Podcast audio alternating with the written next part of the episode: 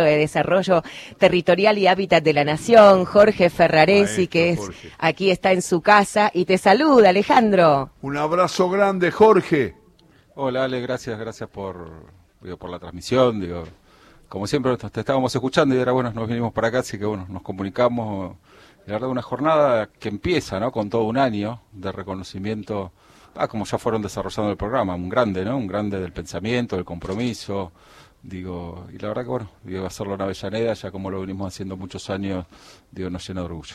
Las expresiones cinematográficas, su arraigo como cantante popular, esa manera que tenía de vivir cada acontecimiento de la cultura popular, Jorge nos pone a Fabio en un lugar bien alto, bien alto, porque esas películas intimistas, profundas, el, romance del Aniceto y la Francisca, la crónica de un niño solo, el dependiente, esa primera etapa, el Moreira, lo que significó Aniceto, Nazareno Cruz y el Lobo, todo lo que aportó como director de cine lo pone en un lugar del reconocimiento de sus propios colegas.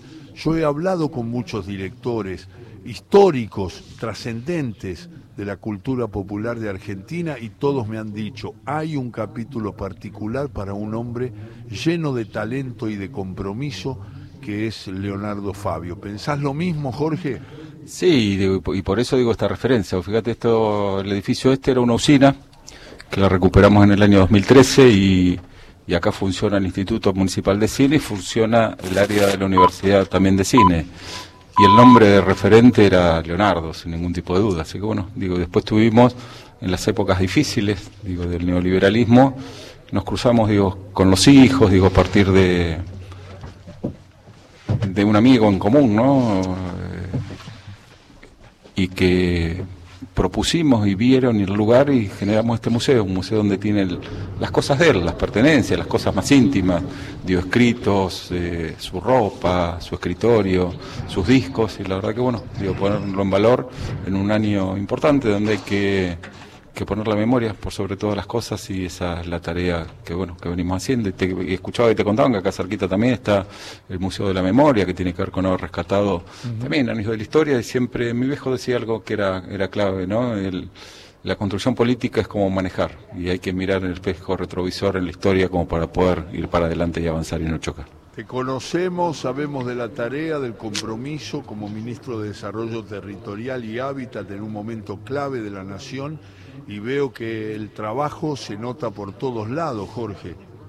Sí, la verdad que estamos haciendo una tarea muy federal, digo, muy, muy de, fundacional, ¿no? En el tema, ya entregamos cerca de 50.000 viviendas, estamos construyendo más de 120.000 en toda la Argentina, con el objetivo de que la Argentina construya 100.000 viviendas por año, digo, en temáticas de recuperar derechos.